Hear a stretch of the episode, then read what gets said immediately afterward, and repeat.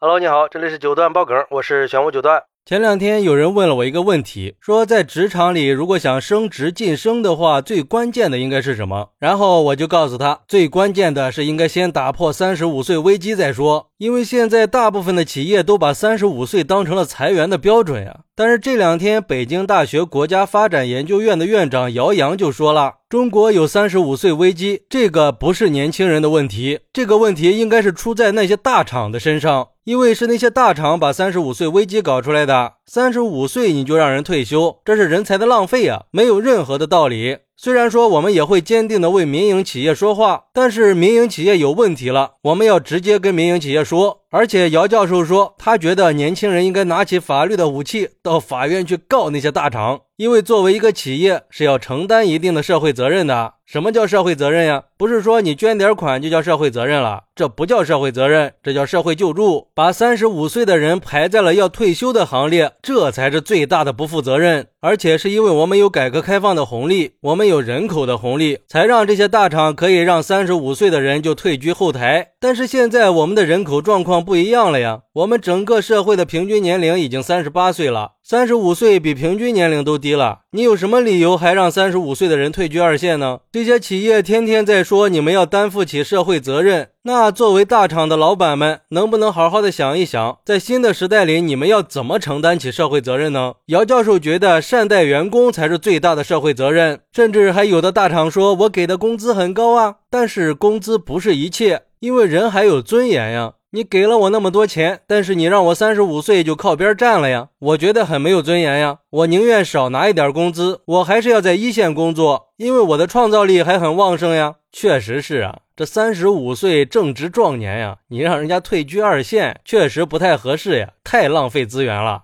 而对于这种情况，有网友就说了，其实大多数人从三十五岁开始，因为身体、精力、家庭和心态各种原因，已经变得不那么能卷了。但是企业有时候并不是说光看重经验，有时候企业需要的只是能卷的工具人而已，是那些可以接受九九六、可以压榨更多的时间和价值的人。这个现象说明我们这个社会还是非常低效率的，同时从另一个侧面说明对劳动者的保护还远远不够。当然，这一切的根源还是说明我们的国家还不够富有。但是也有网友认为，所谓的三十五岁危机可以用一句话来概括：上一代人被淘汰的速度取决于下一代人的成长速度。本质原因就是中国目前职位数量和劳动力数量不平衡呀，职位数量少于劳动力的数量，就造成了这样的局面。不过，随着我们国家人口的下降，这方面的矛盾以后可能会有很大的缓解。目前的解决方法有两种：一是如果你不是那种不可替代的人才，那就放低自己的身段，调低自己的预期，接受现实；二是通过不断的学习提升自己，努力的让自己成为相对不可或缺的人才。单从就业领域来看，以前的三十五岁危机主要是互联网行业的多，但是根据第七次人口普查数据显示，现在有三十五岁危机的大概有三个行业。第一是信息传输、软件和信息技术服务行业，三十五岁以上人群的占比是百分之三十五点四。第二是文化体育和娱乐行业，这个行业的数字是百分之四十八点五。第三是科学研究和技术服务，这个行业是百分之四十九点八。